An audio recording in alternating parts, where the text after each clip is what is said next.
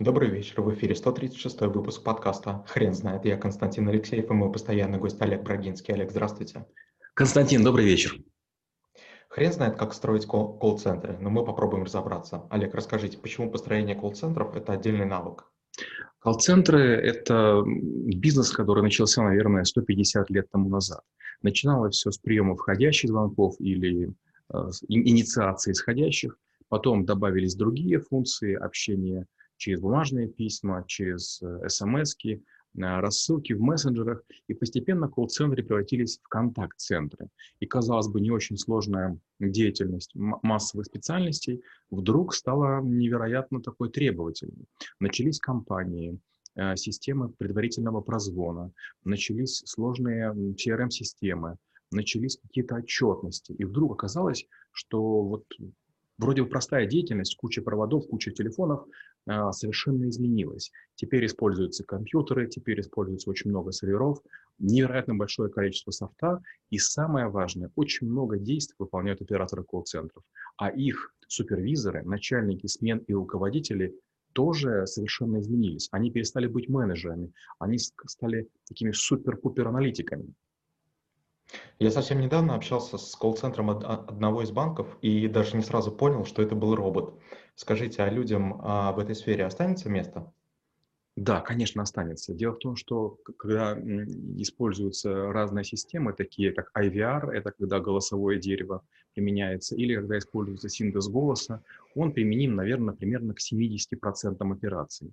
И надо понимать, что чем больше времени пройдет, чем больше останется среди клиентов людей, которые родились с телефонами прямо сразу, а, тем проще будет э, автоматизировать эту деятельность. Но люди, которые привыкли общаться с людьми, и люди, которые не любят мессенджеры, люди, которые используют э, не смартфоны, а телефоны, они все равно будут требовать общения с людьми. Мало того, момент, когда человек спокоен, умиротворен, а, он снисходителен и понимает, что работая с роботом, ну, нужно сделать 2-3 попытки. Скажем, у меня в машине тоже можно общаться. Он сказать, «Хей, Мерседес», и потом, значит, куча-куча э, команд. Но он понимает не с первого раза, и надо просто быть терпеливым. Но когда терпение заканчивается, когда начинается взрыв эмоций, когда есть спешка, вот тут есть только как бы один вариант. Надо или заматериться, или потребовать оператора. И, конечно же, человек с большей вероятностью поможет. Скажите, пожалуйста, как строить колл-центры? Может быть, просто легче отдать эту задачу на аутсорс? Безусловно. В том случае, если вы не специалист, если у вас эта деятельность не главная, имеет смысл поговорить с разными операторами. А, причем последние лет 10 это точно имеет смысл рассмотреть как опцию. Раньше колл-центры крупных э, телеком-операторов, банковских операторов находились недалеко от штаб-квартир. И понятно, что была дорогая аренда, было дорогое содержание офиса, сотрудники стоили дорого. Но потом начался бум где-то, наверное, в годах, примерно в 2010-м, он уже закончился, начался бум по выводу колл-центров на какие-то удаленные площадки. Доходило до того, что, допустим, мои бизнесы обслуживала компания Poland SA из Польши или Global Bilgi из Турции. У меня даже одно время обслуживал узбек, узбекский да, колл-центр хотя, казалось бы, в общем-то, можно найти было и в Украине. То есть везде есть люди, говорящие хорошо на английском, на польском, на, на чешском, на, на русском языке. И да, есть ситуации, при которых можно отдавать такой бизнес. Например, если у вас сеть одежных магазинов, например, сеть гостиниц, сеть кафе, то есть у вас все хорошо структурировано. Даже банк это может сделать. Но представьте, что у вас магазины, например, электроники, где есть много техники, фотоаппараты, стиральные машины, бойлеры, э, удочки, э, мотороллеры, кондиционеры, обогреватели. И вот в этой ситуации уже требуется некая квалификация от людей, которые консультируют. Тут уже требуется некая заинтересованность. То есть сервисные функции лучше, конечно, отдавать на аутсорс. А core компетенции или основные, ну, наверное, можно попробовать построить хотя бы маленькое подразделение у себя, чтобы примерно понять, как, как это все работает. Вот я как раз хотел спросить, как искать людей для колл-центра, точнее даже, как их мотивировать? Непростая история. Дело в том, что есть такое понятие, как срок жизни. И сотрудники колл-центров, если у вас будут жить больше года, это большое достижение в среднем. Потому что работа очень сильно изматывает. Каждый человек по отдельности вроде бы приятный. Плюс, опять же, мы общаемся с людьми, а, которые могут увидеть нашу одежду, увидеть нашу осанку, нашу походку, улыбку. Когда мы общаемся по телефону, есть вероятность, что мы не совпадаем в ритмах. Например, агрессивный москвич звонит в колл-центр, который находится где-нибудь в Сызрани, и начинает наезжать, спрашивая, как проехать, а, как, э, как, как, каким метро воспользоваться, каким вестибюлем, какой вагон заходить. И, естественно, человек в Сызрани, который на метро, может быть, никогда не катался и не ездил, ему очень тяжело ответить. И москвич начинает очень агрессивничать. И когда мы обслуживаем большое количество клиентов, скажем, звонков 200 в день на одного человека, то приходится и плакать, и рыдать, и огорчаться, и смеяться, и все что угодно. Вас за день и обматерят, и уволят, и, и, и настращают, и пообещают убить. Это не шутка. Поэтому средний срок жизни операторов в колл-центре, ну, где-то 270-280 дней считается обычным. И эти люди должны обладать, во-первых, любовью к коммуникации. Вот такие болтунишки, которые могут болтать. Во-вторых, некая стрессоустойчивость и абстрагированность.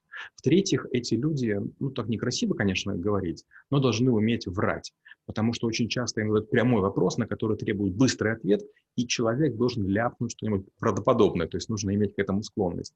Ну и последняя история – это, конечно же, э, хорошее знание продуктов в конечном итоге работать в колл-центре Макдональдс очень просто, там 20 блюд. А если мы, допустим, обслужим колл-центр банка, там примерно 150 продуктов, и знать все параметры, это очень сложно. Скажите, а каких ошибок стоит избегать при построении колл-центра?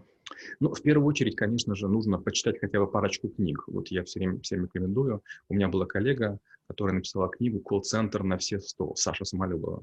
А, и а, там, по-моему, было два издания.